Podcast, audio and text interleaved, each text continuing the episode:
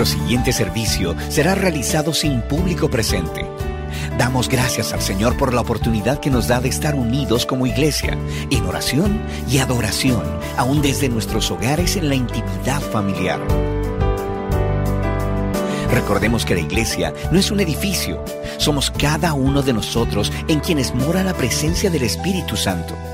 Es nuestra oración que el Señor siga obrando en nuestras vidas en medio de estos tiempos como los que estamos viviendo.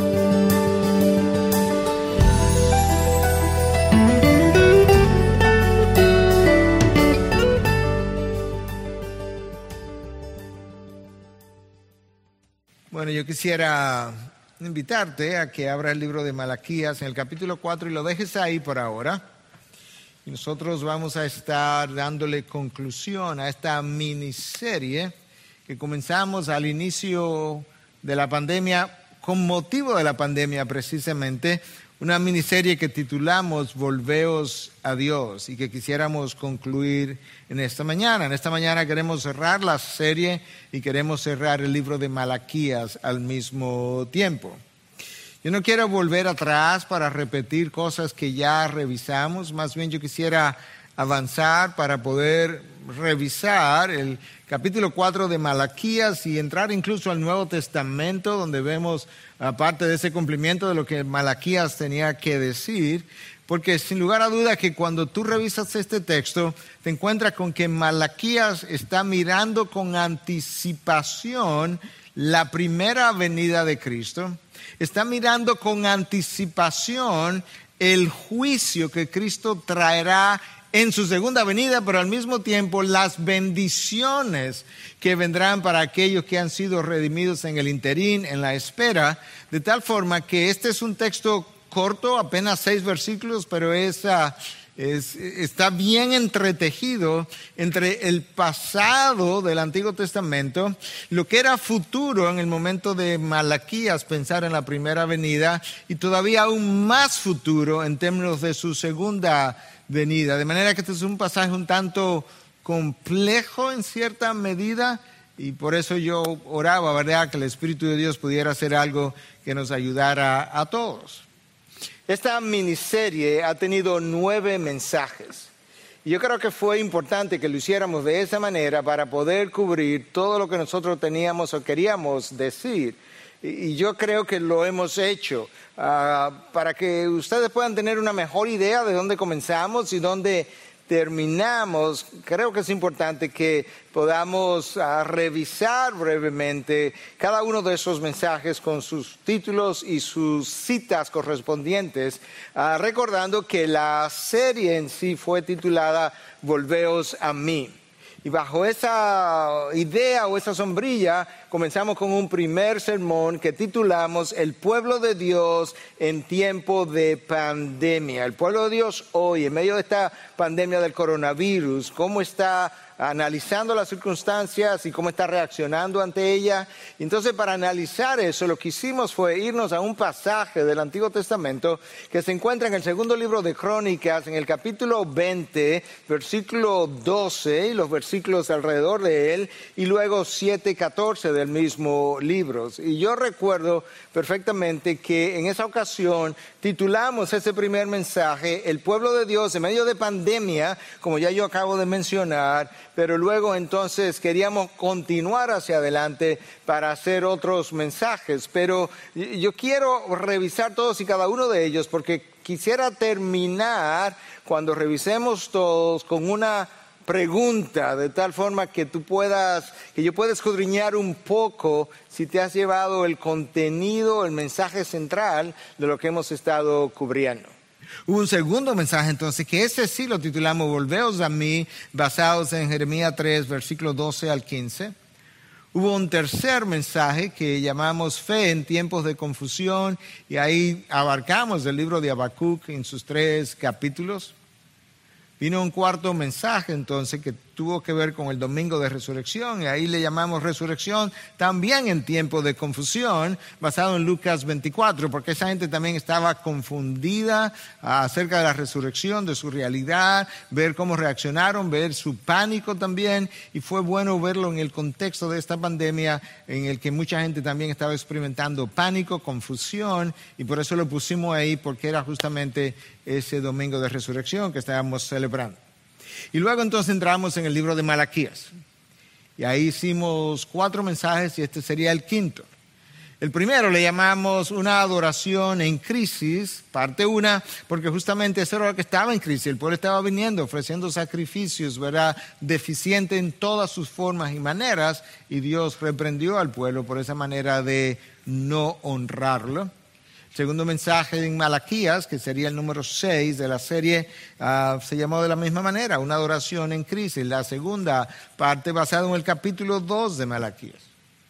Y luego hicimos un, tercer mensaje en Malaquías, que llamamos Un Dios fiel a un pueblo infiel, y cubrimos seis versículos del capítulo 3.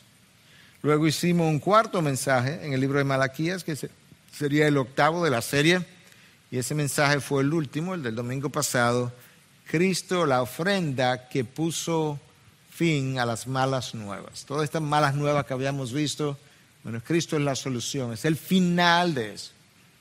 Y en el día de hoy entonces estamos trayendo un noveno mensaje, quinto en, en el libro de Malaquías, y lo hemos titulado Cristo anunciado, llegado y esperado.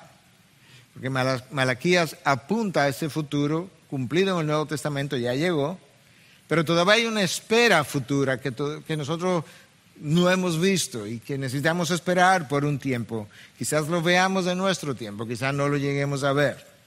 Entonces, habiendo dicho todo eso y habiendo empleado cinco de los nueve mensajes en el libro de Malaquías, yo me pregunto si tenemos una buena idea de cuál es el tema central del libro de Malaquías. Porque vimos diferentes títulos, diferentes problemas espirituales del pueblo, pero ¿cuál es el tema central? Quizás necesitarían tiempo, quizás necesitarían revisar los mensajes para llegar a esa conclusión, quizás necesiten eh, leer a Malaquías de una sola sentada, como dijimos. Pero yo me voy a adelantar y le voy a, voy a decir que el tema central del libro de Malaquías es una apelación es una súplica poderosa y apasionada, dice uno de los autores consultados, para que el pueblo se arrepienta de su pecado y regrese a Dios. La serie se llama Volveros a Dios. Es una súplica acompañada de una promesa rica para aquellos que deciden obedecer a Dios y de una severa advertencia si se niegan a hacerlo. Yo creo que este es un buen momento para recordarnos que en todas las generaciones o en todos los siglos ha habido momentos donde la iglesia de Cristo necesita regresar a Dios. Hay una tendencia natural en la, en la naturaleza caída que lo hace o lo lleva, lleva al creyente a tender a desviarse de una forma más natural que a obedecer. Es la inclinación y por tanto no es infrecuente que el pueblo, la persona, el individuo, una iglesia necesite volver a regresar y de eso es que Malaquía nos está hablando. El profeta cierra entonces el Antiguo Testamento, el último profeta del Antiguo Testamento, de los doce profetas menores, este es el último. Él cierra el Antiguo Testamento ah, y cierra apuntando a la primera venida de Cristo, pero también apuntando a la segunda venida. Entonces, antes de leer el texto de Malaquía, déjame recordarte dónde terminó el capítulo anterior, porque el texto de hoy es la respuesta de Dios a la acusación última del pueblo en el capítulo 3. La última acusación del pueblo fue la siguiente, Malaquía 3, 14 y 15. Ustedes han dicho, le dice el Señor, en vano es servir a Dios ¿Qué provecho hay en que guardemos sus ordenanzas y en que andemos de duelo delante del Señor de los ejércitos? El pueblo juzgó a Dios a destiempo. juzgó a destiempo el tiempo de Dios, valga la redundancia. Ah, con nuestra mente limitada, eso es uno de nuestros problemas. Nosotros tendemos a concluir muy rápidamente. Y el pueblo concluyó, viendo alrededor, que en vista de que aparentemente los malvados se salían con la suya, que en realidad no valía la pena servir a Dios, no era de ningún provecho. Bueno, yo creo que si hubiésemos juzgado la vida de Cristo la noche del viernes en que Él fue crucificado, yo creo que ese hubiese sido el mejor ejemplo en toda la historia para decir, no vale la pena servir a Dios.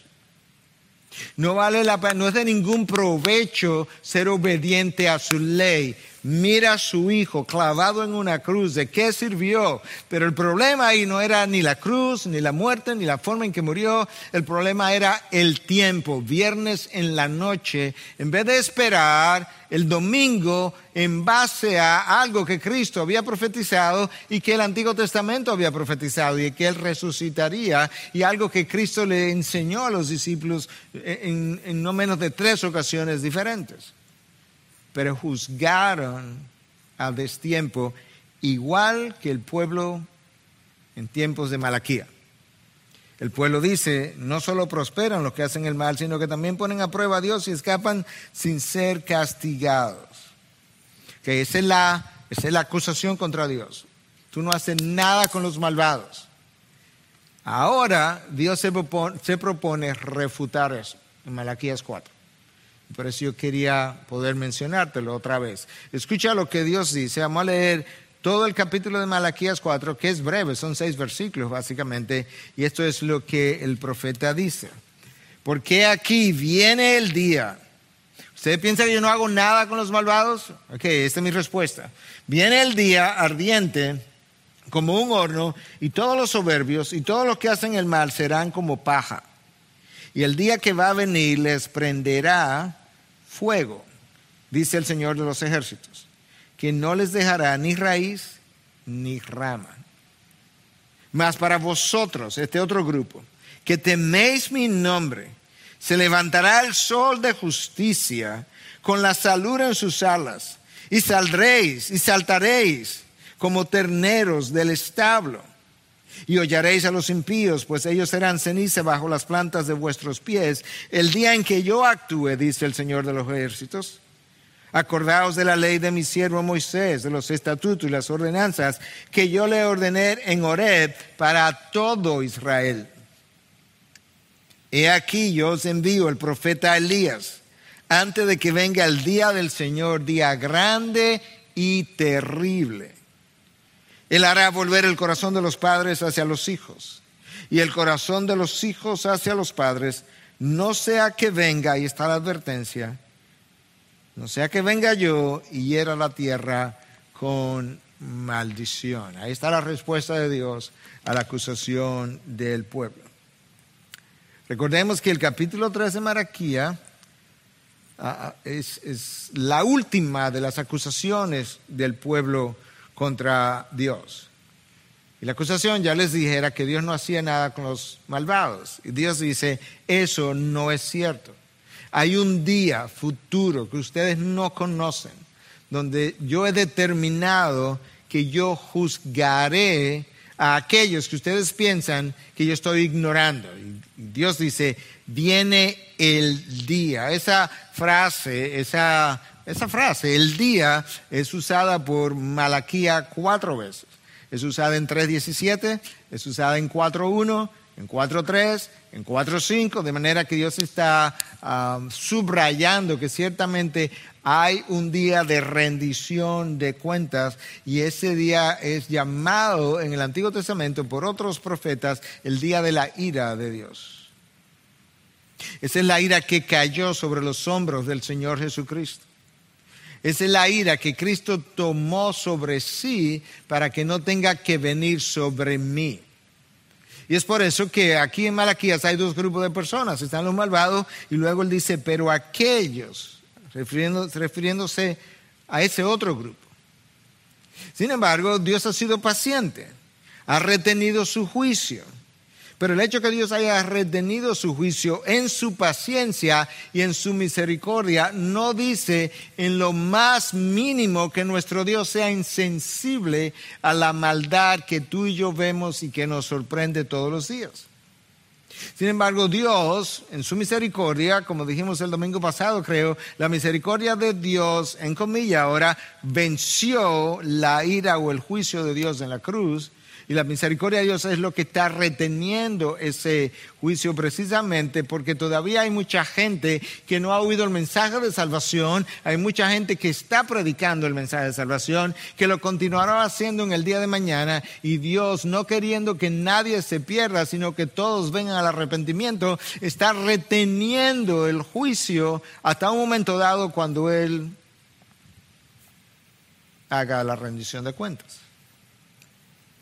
Malaquías usa entonces el simbolismo del el fuego en este capítulo 4, pero ya lo había usado en el capítulo 3. En el capítulo 3, el fuego es visto como un agente purificador, como un, un agente de refinamiento, probablemente aludiendo a los santos del Antiguo Testamento y del Nuevo Testamento, uh, usando una terminología similar a la que Pedro usa cuando le escribe a sus seguidores y cuando le dice que no nos sorprendamos del fuego de la prueba que, que nos ha sobrevenido y que ese fuego de la prueba es la que purifica nuestra fe como el oro es purificado también en ese fuego. De manera que Pedro tiene la misma idea de que la tribulación es usada en la vida de los creyentes para santificar su vida, limpiar su carácter de todo aquello que no corresponde a lo que es la voluntad santa de nuestro Dios y todo aquello que deshonra la cruz.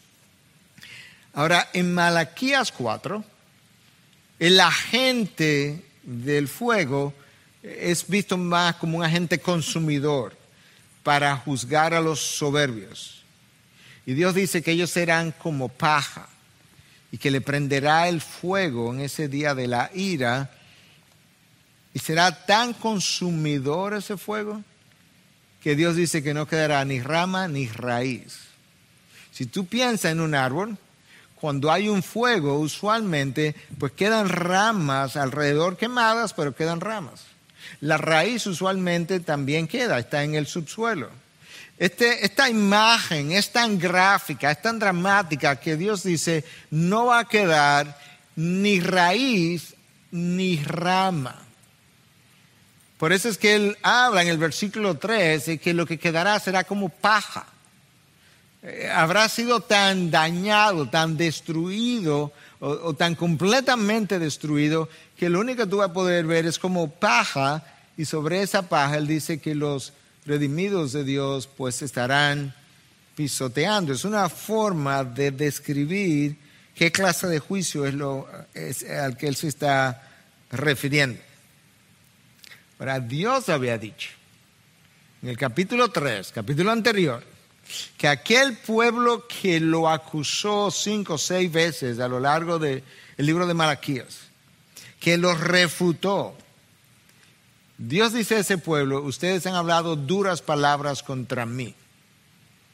Y la realidad es que ese pueblo que estaba bajo pacto, ah, bajo un pacto que se había hecho desde los tiempos de Moisés, de hecho, desde los tiempos de Abraham, Dios había hecho un pacto con dicha nación, pero más específicamente, cuando la nación llegó a ser una nación bajo Moisés, Dios hizo un pacto con ellos. Ese pueblo miró ese pacto en términos de como una transacción comercial. Yo te estoy trayendo corderos de sacrificio, yo te estoy trayendo ofrendas, no importa si esos corderos estaban deficientes, si, si la ofrenda eran deficientes, tú me debes algo en retorno y yo no lo estoy recibiendo, tú no estás viendo el, sacrificio que yo te estoy trayendo, no importa si mis relaciones familiares, matrimoniales, como ya vimos, no andan bien, tú me debes en retorno.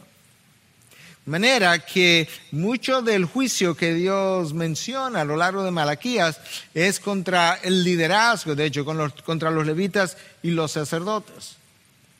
Escucha este comentario que hace um, este autor en uno de los comentarios visitados, él dice, como en los días de Malaquías, el juicio final, el último, ya al final de los tiempos, no solamente trazará la línea divisoria entre las personas religiosas y las irreligiosas. Aquellos a quienes Malaquías condenan este pasaje y a lo largo de todo el libro no fueron gentiles y religiosos. el pueblo judío y el pueblo gentil. El pueblo gentil no conocía a Dios. Él dice, a quien Malaquías está condenando no es al pueblo gentil.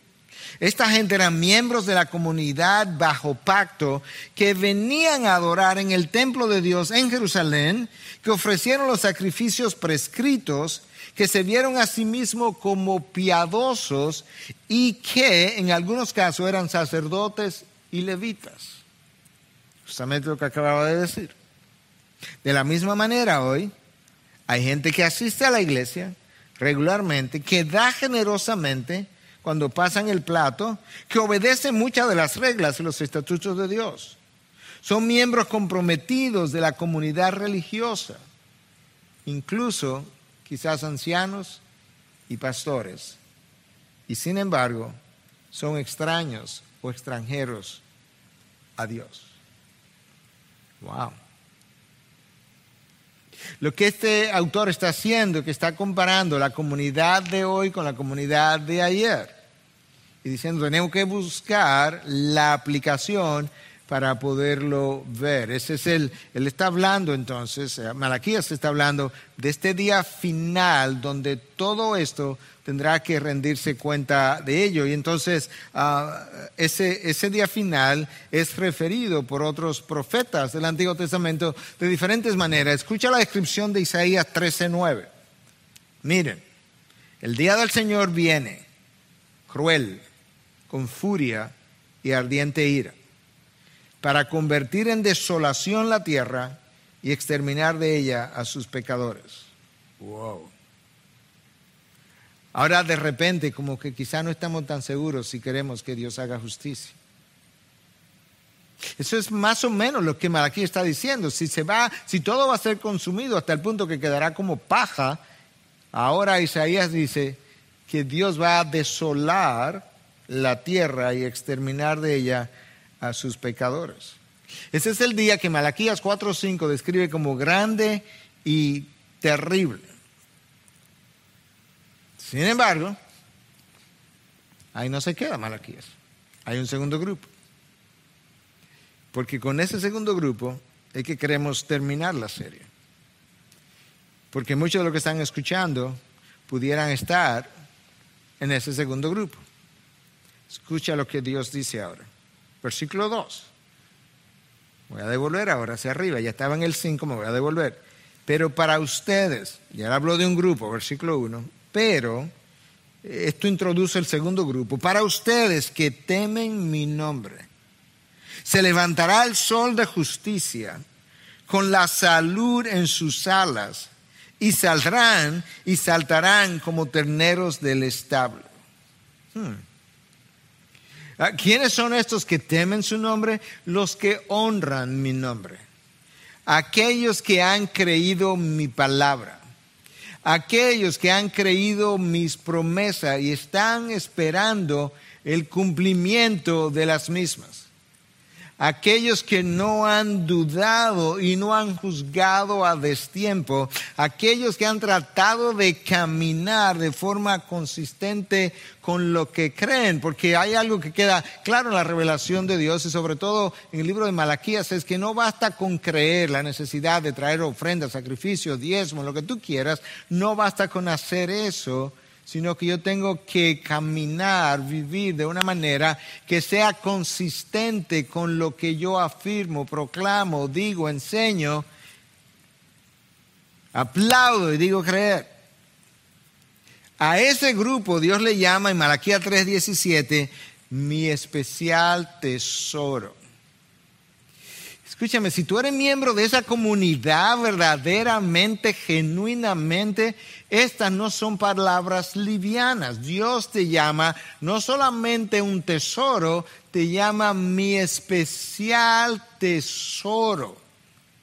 Algo extremadamente preciado para con Él. Y Él habla ahora, hacia el final de, de este libro, de que para esos que temen su nombre, hay otro día hay otra época, hay otras condiciones. Y él dice que para ellos el sol de justicia viene con salud en sus alas. Bueno, algunos han visto este sol de justicia como una, una frase que alude al Mesías, porque Él es quien trae salud ah, con Él. Hablaremos de esa salud en un momento. Hay otros que han pensado que no necesariamente es un personaje, sino condiciones. En otras palabras, en ese día donde ya se haya hecho juicio y los redimidos de Dios hayan ah, recibido sus promesas, ah, habrán condiciones especiales que pudieran verse o pudiéramos referirnos a ella como si el sol se hubiese levantado, ¿verdad? Como una nueva luz hubiese aparecido, el sol de justicia y hubiese traído salud con el sol, ya sea el personaje Cristo o las condiciones que Cristo trae con él. En la revelación de Dios, cuando se habla de salud, frecuentemente es usada ah, o para referirse a la salud física y en otras ocasiones, perdón, es usada la palabra para, referirse a la salud espiritual. En ese tiempo, en el día final, cuando Cristo regrese, habrá ambas cosas habrá el término de enfermedades físicas y habrá también, va a reinar una salud espiritual porque nosotros, porque nosotros hayamos sido renovados completamente. Entonces esto es lo que Malaquías dice. Cuando ese día llegue, esto es lo que va a pasar. Cuando tú experimentes, cuando tú veas el sol de justicia levantarse, cualquiera de las interpretaciones que le demos, y cuando tú te veas sano espiritualmente y físicamente en ausencia de enfermedades, tú vas a salir, esto es otra imagen que Malaquí está, está usando, tú vas a salir, tú vas a aparecer, tú vas a saltar como un ternero. Eh, en, nuestro vocabulario, yo recuerdo estar en el campo y haber visto esto, un becerro que se escapó de un corral y resulta que se vio como libre y comenzó a correr y a saltar y a brincar, disfrutando su libertad. Y eso es exactamente la imagen que Malaquía describe. Dice que ellos, nosotros, saldremos y saltaremos como terneros del establo. Hermano, cuando tú te veas frente al Señor, rodeado de su gloria. Trata de imaginarte esto ahora. Cuando tú te veas frente al Señor, rodeado de su gloria, viendo cosas que tus ojos jamás vieron, que tu mente jamás hubiese podido concebir, aun si te lo hubiese propuesto. Oyendo cosas que tu oído jamás escucharon. Es más, aún en sueños uno hubiese podido imaginar, ver, escuchar cosas como lo que está escuchando. Y además de eso, cuando tú te veas con todos tus pecados perdonados, parado frente a Él, siendo como Él es, sin pecados remanentes y por tanto sin ninguna inclinación eh, eh, hacia el pecado para volver a incurrir en esas faltas en un futuro. Con toda una eternidad por delante para disfrutar las condiciones en las que tú te encuentras acompañado de millones de seres angelicales que nunca hubiese podido concebir en tu mente cómo lucían, acompañado de millones de personas, hermanos redimidos, y con el don para cantar, como, como yo hubiese querido hacer hace mucho tiempo y no he podido, cuando tú te veas en esas condiciones, tú vas a brincar, tú vas a saltar, tú vas a cantar, te vas a arrodillar, tú vas a aplaudir, vas a levantar las manos, tú te vas a postrar, tú vas a saltar como un, como un becerrito por ahí en las condiciones en las que tú vas a encontrarte en aquel gran día. Es un día increíble para aquellos que han honrado el nombre del Señor. De manera que tú tienes que comenzar a soñar con ese día. No puedes quedarte en, la, en, el peligro y la amenaza de la pandemia actual en la que te encuentras. No, este no es el final de la vida. Este no es el final de la historia. Así no es como yo termino, aun si termino aquí, si termino fruto de este virus. Yo termino en otras condiciones, en otro mundo, con una eternidad por delante, de manera inmortal, de forma gozosa, libre de pecado, libre de enfermedades libre de tristeza, libre de, caídas, libre de sufrimiento, libre de dolor, libre de decepciones, libre de todo lo que aquí me amarraba. O sea, ese día, es ese día de, ese es el sol de justicia que se ha levantado. Esas son las condiciones que Cristo va a traer con él. Y Malaquías continúa. Recuerda, Malaquías le está hablando predominantemente al pueblo judío. Los gentiles vienen después, Nuevo Testamento. Dios está lidiando con la nación hebrea. Y a ellos le dice, versículo 4, acuérdate de la ley de mi siervo Moisés, de los estatutos y las ordenanzas que yo le di en Horeb para todo Israel. Aquí al final Malaquías va a mencionar dos personajes claves para el pueblo judío. Moisés, que trajo la ley, y Elías como representante de los profetas. O sea, son dos de las grandes divisiones de la Biblia del Antiguo Testamento, la ley y los profetas. Y le dice ahora al pueblo, acuérdense de mi ley, o la ley de mi siervo Moisés, las ordenanzas y los estatutos. Esa es la ley que ellos han violado. La ley que Pablo describe como buena, santa y justa. El, problema no era con la ley, recuerda, el problema estaba con nuestra inhabilidad de cumplirla. esa es la ley que Santiago, ya en el Nuevo Testamento, para lo que pensamos que la ley de Dios no tiene ninguna vigencia hoy, ah, esa es la ley que Santiago llama en el capítulo 1 la ley de la libertad. Es la ley por medio de la cual, si tú pudieras vivir dentro de ella, tú vas a evitar muchas de las cosas y las consecuencias ah, y los daños que te mantienen esclavizados en este mundo. Y de ahí que Santiago le llama la ley de la libertad. Esa es la ley que describe el carácter de Dios. Esa no es la ley que me salva. No, no, yo no estoy hablando de que la ley salva. Yo no la puedo cumplir. Pero describe el carácter de Dios. Y al describir el carácter de Dios, me ayuda a mí a entender qué es lo que complace a Dios, de manera que yo me pueda ir dirigiendo, me pueda dirigir en esa dirección. Esa es la ley de la cual el salmista dice, oh, cuánto amo tu ley. Ahí está alguien que vivió bajo el pacto de la ley, que no se compara bajo con el pacto de la gracia, bajo el cual tú y yo vivimos. Y sin embargo, él llegó a decir, oh, esa ley buena, santa, justa de que Pablo habla, yo la amo. ¿La puedo cumplir? No. Por eso envió el Padre al Hijo para que la pudiera cumplir por mí, pero no, eso no dice que la ley no sigue siendo, ah, no fue y sigue siendo buena, santa y justa. Esa es la ley de la que Pablo decía, Nuevo Testamento de nuevo, en mi hombre interior yo me deleito en la ley de Dios. Juan dice en su primera carta que los mandamientos de Dios, aún en esa ley, que no son gravosos.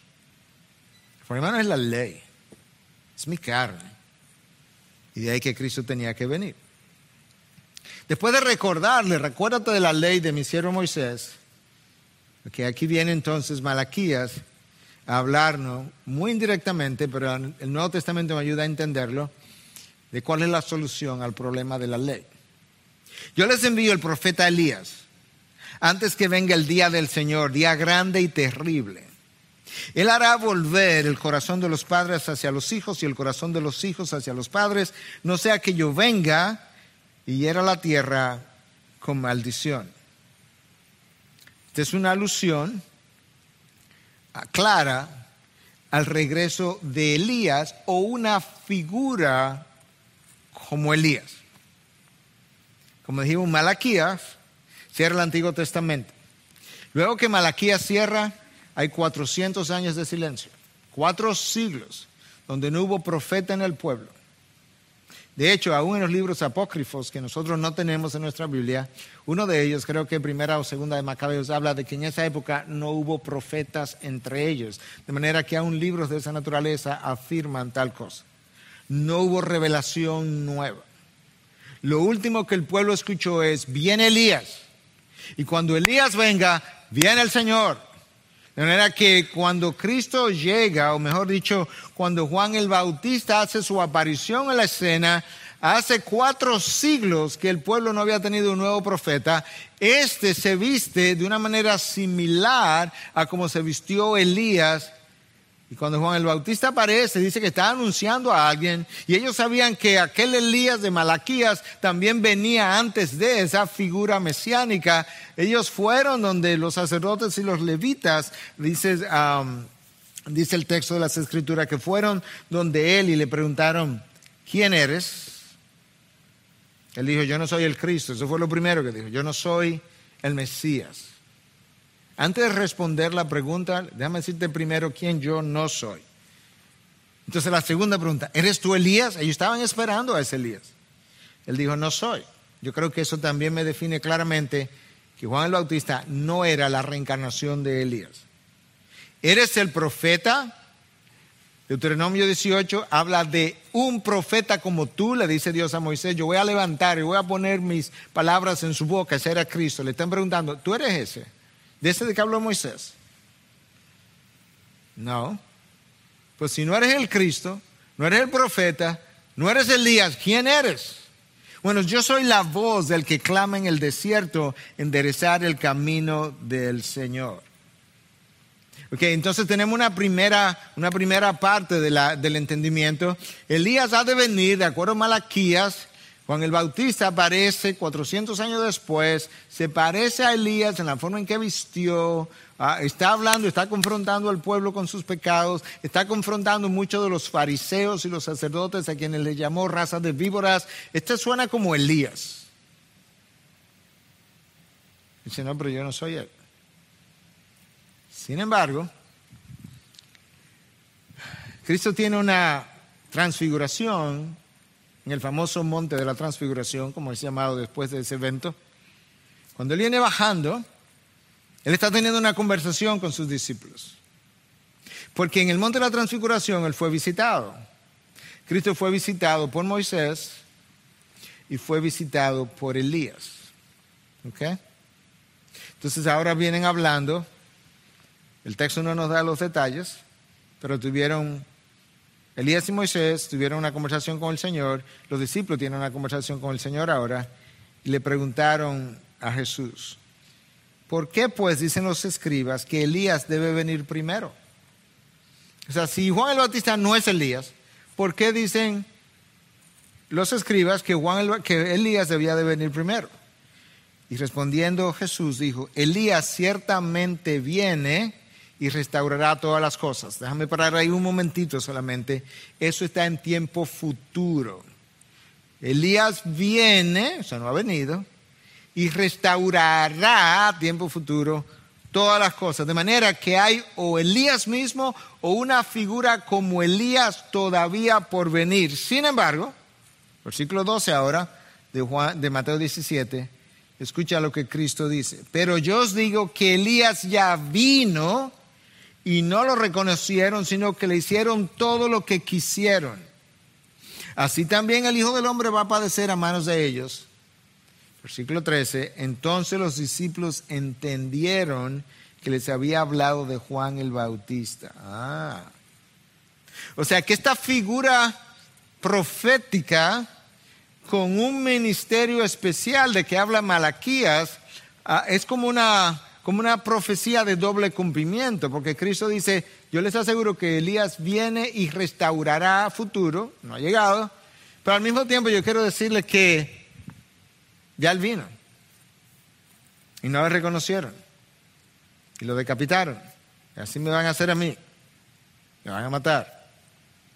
Y luego entonces el texto dice que los discípulos entendieron, ah, entonces este, esta figura profética de que habló Malaquías ciertamente era Juan el Bautista, que sí vino antes de, del Señor en su primera venida. Lucas 1.17 nos aclara esta idea de que este era como Elías, pero no era Elías, no era su reencarnación. Lucas 1.17 dice que Juan el Bautista vino en el espíritu y en el poder de Elías. ¿Qué quiere decir eso? Bueno, el espíritu no era que vino en el espíritu de Elías, sino en el espíritu y en el poder cuál fue el espíritu y el poder del ministerio de Elías. Elías vino y hizo una confrontación ah, brutal de lo que fue la religiosidad del pueblo judío en su momento, donde abundó en ese tiempo eh, la adoración a Baal. Recordemos que Elías fue responsable de la muerte de 450 profetas de Baal. Ahora Juan el Bautista viene con un ministerio similar de confrontación del pecado. Y eso fue lo que le costó la vida. Elías casi pierde la vida en su ministerio confrontacional. Jezabel andaba buscándolo para quitarle la vida. Juan el Bautista perdió la vida en su ministerio confrontacional. Él viene en el espíritu y en el poder de Elías. Entonces ahora tú tienes al final de Malaquía las dos figuras principales de todo el judaísmo, Moisés y Elías. Moisés representando la ley y Elías representando a los profetas. De la ley Dios dice recordar la ley. En el hebreo, no solamente en el lenguaje hebreo, pero en la cultura hebreo, eh, recordar la ley no era memorizarla, no era eso lo que ellos le estaban tratando de, o que Malaquí estaba tratando de comunicarle, era obedecer la ley. Entonces, sus ordenanzas y sus estatutos. Y luego le habla de ese Elías de una figura profética de doble cumplimiento. Entonces, en la primera venida de Jesús, esa figura es representada por el Juan el Bautista. En la segunda venida de Jesús, o bien es Elías mismo, quien fue raptado por Dios y nunca perdió la vida, nunca murió, o bien una figura tipo Elías para introducir al Mesías. Y por eso decíamos que Malaquías al final no solamente apunta a la primera venida, apunta a la segunda venida. Y es por eso que él también habla del juicio final, que no lo trajo Cristo en su primera venida, pero lo trae Cristo en su segunda venida. Y ese Cristo al que Elías o Malaquías apuntaba, pensando en una figura introductoria que al final fue Juan el Bautista, ese es el Cristo que nos va a traer las condiciones de las cuales yo te hablaba hace un momento atrás. Ese es el, él es el cumplimiento de la ley que todo el mundo violó en el Antiguo Testamento y continúa violando en el Nuevo Testamento. Él es el reemplazo de la figura del sacerdote, de la figura del profeta y de la figura del rey. E, ese Cristo es el profeta de quien habló Moisés cuando escribió en Deuteronomio 18 que Dios le había dicho, un profeta como tú yo voy a levantar en un futuro, yo pondré mis, mis palabras en sus labios y el pueblo obedecerá. Ese fue su hijo. Él es, él es quien reemplaza a ese profeta. Él es dicho profeta. Él es el sumo sacerdote para siempre del orden de Melquisedec, sin principio ni fin. E-, ese Cristo eh, prefigurado en Malaquías es el rey que se sienta ah, permanentemente en el trono de David, como la palabra revela. En su primera venida, su comité de avanzada fue un hombre, Juan el Bautista.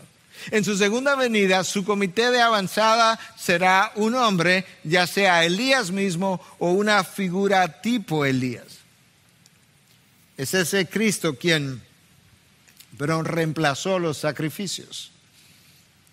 Los sacrificios del Antiguo Testamento eran ofrecidos como sacrificios muertos. Cristo vino y se ofreció como un sacrificio vivo en la cruz y por una sola ofrenda, dice Hebreos 10:14, hizo perfectos para siempre aquellos que son santificados. Cristo es el reemplazo del templo. Los judíos llegaron a adorar el templo más que adorar a Dios, literalmente.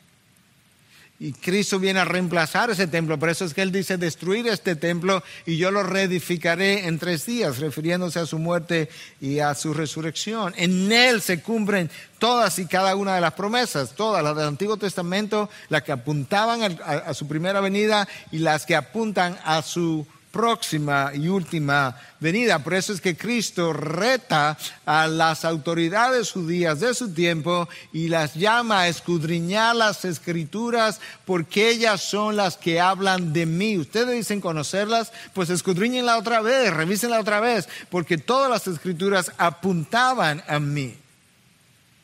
Esa, esa figura mesiánica Cristo mismo es el jubileo de los hebreos o de los judíos en el Antiguo Testamento.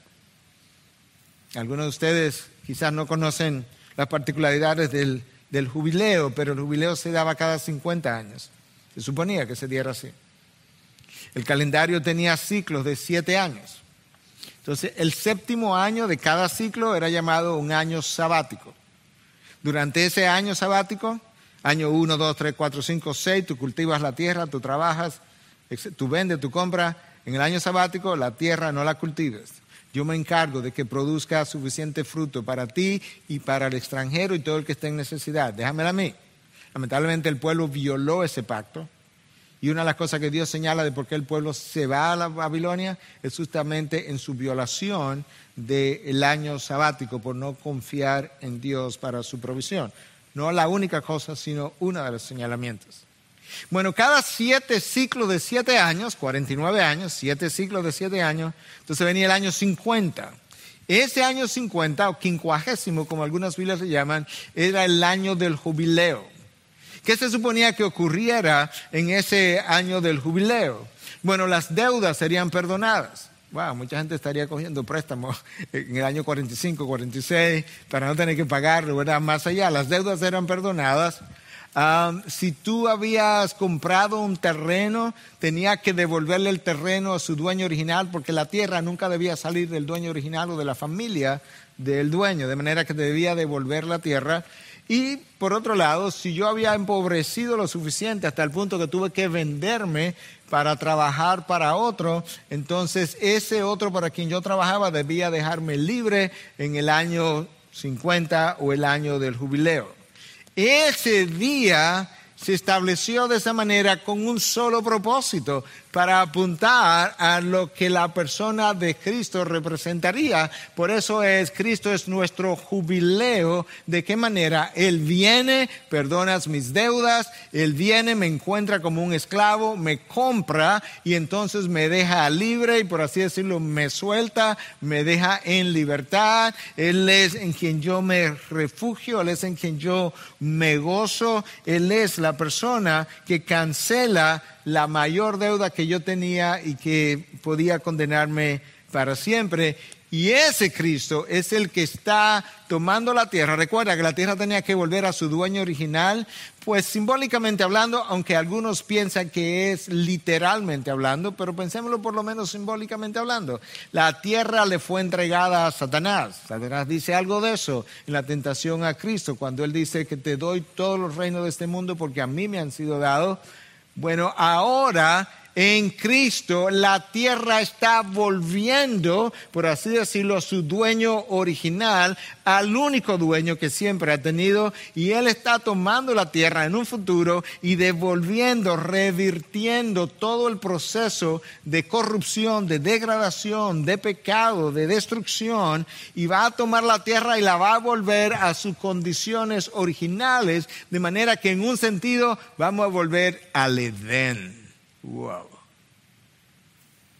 ¿Imagina? No juzgue fuera de tiempo. Cristo, Cristo está en el presente momento revirtiendo todo lo caído y la mortalidad que vino en consecuencia. En el interín, cuando Él viene, Él sabe el daño que la creación sufrió fruto de la caída. Él sabe que como seres caídos, lo más probable, no lo más probable, lo cotidiano es que frecuentemente nos encontremos cansados y abatidos, quizás desesperanzados.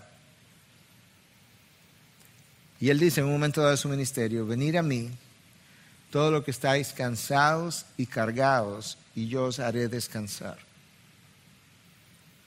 Tomad mi yugo sobre vosotros y aprended de mí que soy manso y humilde de corazón y escucha. ¿Estás cansado? ¿Estás cargado?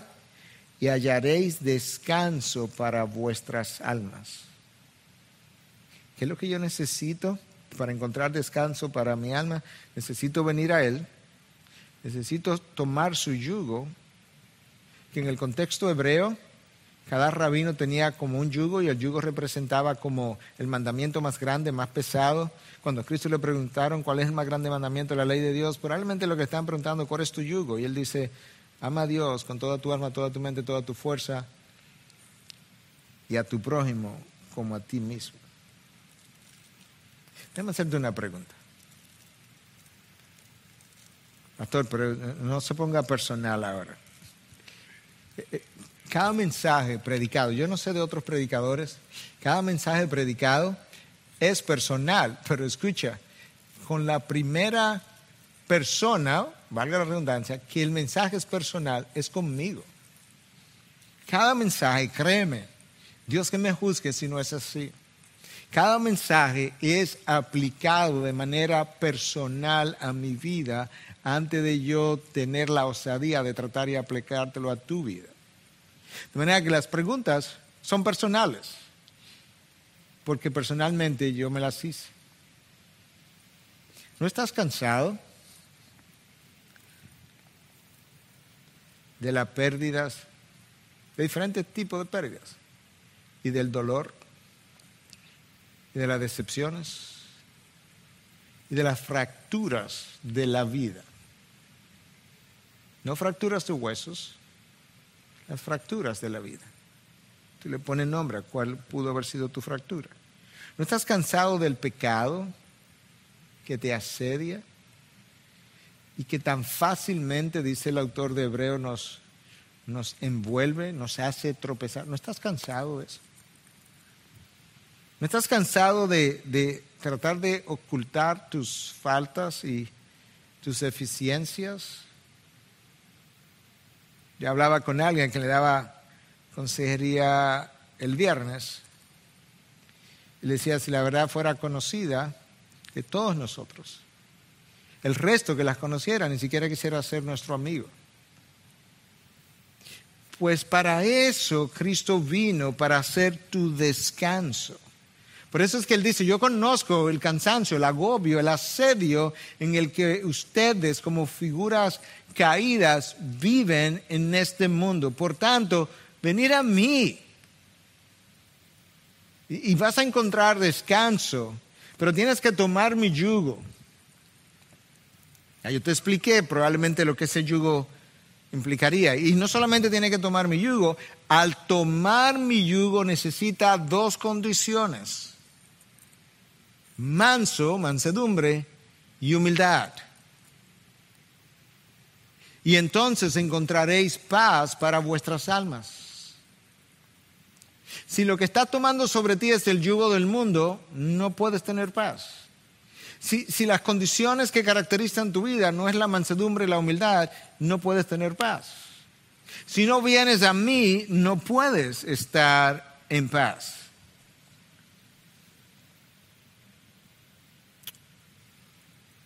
Entonces será un pacificador. Porque una vez tú adquieres mansedumbre y humildad, por lo menos va a descansar del afán de querer ser el primero, el más popular, el mejor, el más aplaudido, el que tiene la razón. Perderás el interés por, por ocupar ese lugar y más bien estarás interesado justamente en tener paz para con Dios. Amarás al Señor tu Dios con todo tu corazón, toda tu alma, toda tu mente, toda tu fuerza y te encargarás de tener paz con tu prójimo, a quien debes amar como a ti mismo. Porque serás un bienaventurado como pacificador. Eso es exactamente, pero de otra forma, lo que se supone que esta figura profética, tipo Elías o Elías, haga en un futuro. Escucha, versículo 6.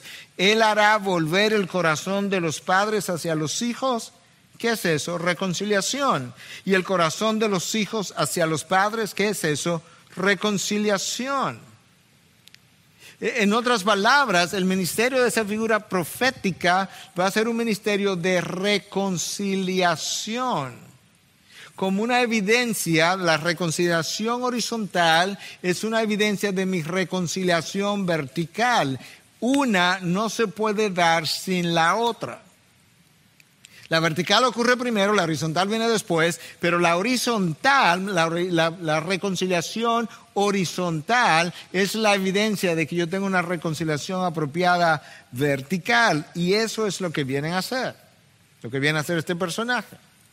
Algunos han dicho que eh, la forma de ver este ministerio de este personaje futuro también, cuando dice de que reconciliará el corazón de los hijos con los padres, es quizás refiriéndose a Dios como figura paterna y que entonces estos hombres que son inconversos, judíos en su gran mayoría en ese momento dado, serán reconciliados con Dios finalmente, o que quizás, hablando de los padres, estaban pensando en los antepasados, en los patriarcas y aquellos, ¿verdad?, que vivieron en reconciliados con Dios y que entonces su forma de creer y de vivir será congruente con la forma de creer y de vivir de aquellos que fueron sus padres. Independientemente de eso, lo que sí está claro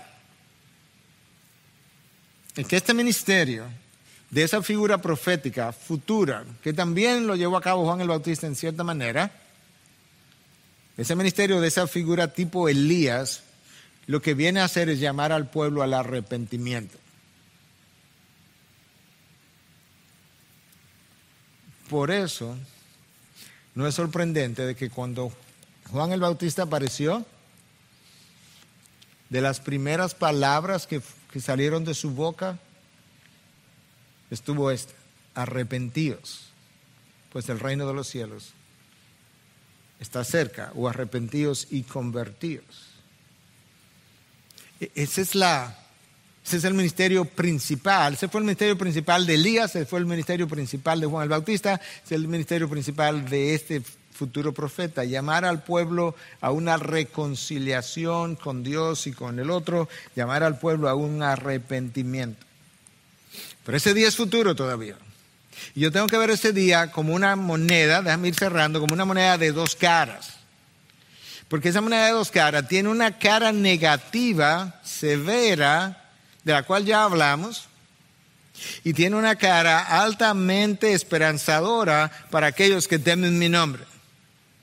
Mientras más conozco el lado oscuro de la moneda, más agradecido yo me siento de poder estar del otro lado. Por eso es que tenemos que ver ambos lados de ese día final. El día viene, dice Malaquías, o dice Dios a través de Malaquías. Entonces déjame ver eh, cómo vemos rápidamente el lado oscuro de ese día final. Voy a leerte de un profeta que todo el mundo conoce al dedillo, sabe exactamente lo que dice, lo ha leído múltiples veces. Su nombre es Sofonías. Capítulo 1, versículo 14 al 18. Yo quise elegir a Sofonías a propósito, porque hay múltiples pasajes en las escrituras que hablan de este día. Pero como Sofonías es tan desconocido, probablemente el pasaje mismo te fuese desconocido o poco familiar. Aquí está lo que Sofonías dice acerca del lado oscuro de la moneda. Capítulo 1, versículo 14 y 18. E, estos son, aquí estaría el grupo al cual Dios se refirió por medio de Malaquías, donde dice, ustedes hablaron palabras duras contra mí, ahí estarían ahí. Ah, ahí estarían también aquellos que no solamente no han creído en Cristo, pero aquellos que dicen creer en Cristo, que están dentro de la comunidad del pacto de gracia ahora, pero que al igual que aquella comunidad bajo el pacto de la ley, dicen estar bajo el pacto de la gracia, pero no honran dicho pacto. Sofonías dice, cercano está el gran día del Señor, cercano y muy próximo. El clamor del día del Señor es amargo.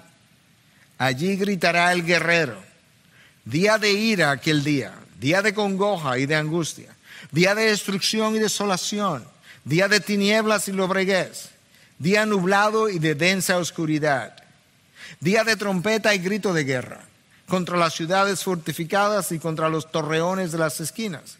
Traeré angustia sobre los hombres y andarán como ciegos, porque han pecado contra el Señor. Su sangre será derramada como polvo y su carne como estiércol. Ni su plata ni su oro podrán librarlos en el día de la ira del Señor, cuando el fuego de su celo toda la tierra sea consumida. porque Él hará una destrucción total y terrible de todos los habitantes de la tierra. Wow. Hermano, si tú no estás en Cristo y me estás escuchando, yo te suplico en el nombre del mismo Cristo que consideres estas palabras. Tú no quieres llegar a ese día sin que esa ira haya recaído sobre otra persona, que en este caso es su propio hijo. Tú no, tú no quieres llegar a ir en esas condiciones. Eso es un día terrible. El gran día del Señor es llamado grande no, en, este caso, en este contexto, voy a llegar a la otra cara de la moneda, ah, no por lo extraordinariamente bueno que va a ser ese lado de la moneda, no, es por lo terrible que es el lado de la moneda. Tú no quieres llegar ahí, de manera que yo te invito en el nombre de Cristo que venga a sus pies y te arrepienta de tus pecados, y reconozca que Él fue a la cruz y recibió la ira del Padre, justamente para que tú no tengas que recibirla y reciba perdón de pecados y que tú puedas reconocerle a Él como Salvador, como Señor, entregarle tu vida y puedas llegar al otro lado de la moneda del cual yo quiero hablar ahora para cerrar. Escucha lo que Dios reveló para aquello que hemos creído acerca de ese día final, acerca de lo que va a representar ese día cuando yo voy a salir como un ternero de ese corral, saltando y brincando, como decíamos, de acuerdo a lo que Malaquías describe. Capítulo 1 de Apocalipsis. Yo te voy a leer varios versículos de dos o tres capítulos y con eso cierro. Capítulo 1. Jesucristo, versículo 5. El testigo fiel, el primogénito de los muertos y el soberano de los reyes de la tierra, al que nos ama y nos libertó de nuestros pecados con su sangre. ¿Escuchaste esas dos palabras? Al que nos ama y nos libertó de nuestros pecados con su sangre e hizo de nosotros un reino y sacerdote para su Dios y Padre. A Él sea la gloria y el dominio por los siglos de los siglos. Amén. Versículo 7. He aquí viene con las nubes y todo ojo le verá, aun los que le traspasaron y todas las tribus de la tierra harán lamentación por Él. Sí, amén. Yo soy el alfa y la omega, dice el Señor Dios, el que es, el que era y el que ha de venir, el Todopoderoso. Fast forward. Vamos a vernos rápido. Capítulo 21, Apocalipsis, versículo 3. Entonces oí una gran voz que decía desde el trono, he aquí, el tabernáculo de Dios está entre los hombres y Él habitará entre ellos y ellos serán tu pueblo y Dios mismo estará entre ellos. Él enjugará toda lágrima de sus ojos y ya no habrá muerte, ni habrá más duelo, ni clamor, ni dolor, porque las primeras cosas han pasado y el que está sentado en el trono dijo, he aquí yo hago nuevas todas las cosas. Y añadió, escribe porque estas palabras son fieles y verdaderas. También me dijo, hecho está, yo soy el alfa y la omega, el principio y el fin. Al que tiene sed yo le daré gratuitamente de la fuente del agua de la vida y el vencedor heredará estas cosas y yo seré su Dios y él será mi hijo. Capítulo 22. He aquí yo vengo pronto, mi recompensa está conmigo para recompensar a cada uno según su obra. Yo soy el alfa y la omega, otra vez, el primero y el último, el principio y el fin. Bienaventurados los que lavan sus vestiduras para tener derecho al árbol de la vida y para entrar por las puertas a la ciudad. Yo Jesús, versículo 16, he enviado a mi ángel a fin de daros testimonios de estas cosas para las iglesias. Las iglesias necesitan recordar mi testimonio, mi promesa. Yo soy la raíz y la descendencia de David, el lucero resplandeciente de la mañana. Y eso. Y el espíritu y la esposa dicen, ven. Y el que oye diga, ven. Y el que tiene sed, venga. Y el que tiene y el que desea que tome gratuitamente del agua de la vida. Versículo 20 y final, el que testifica de estas cosas dice, sí, vengo pronto, amén, ven Señor Jesús. Wow. Ese va a ser un día en que aquellos que temen a Dios, que honran a Dios, saltarán y brincarán, y cantarán, y levantarán sus manos, y se arrodillarán, y se postrarán, y sabrá Dios cuántas otras cosas estaremos haciendo. Será un día grande ahora de bendición, de recompensa, de celebración, como jamás hubiste podido imaginar, ver, escuchar. Ciertamente así son las cosas de aquellos que esperamos en Cristo Jesús. Gracias por participar en este servicio de adoración desde tu hogar, en medio de circunstancias que nos impiden congregarnos todos juntos en un mismo lugar. Oramos para que pronto podamos volver a hacerlo. Y mientras, recordemos que donde quiera que estemos, seguimos siendo la iglesia de Jesucristo.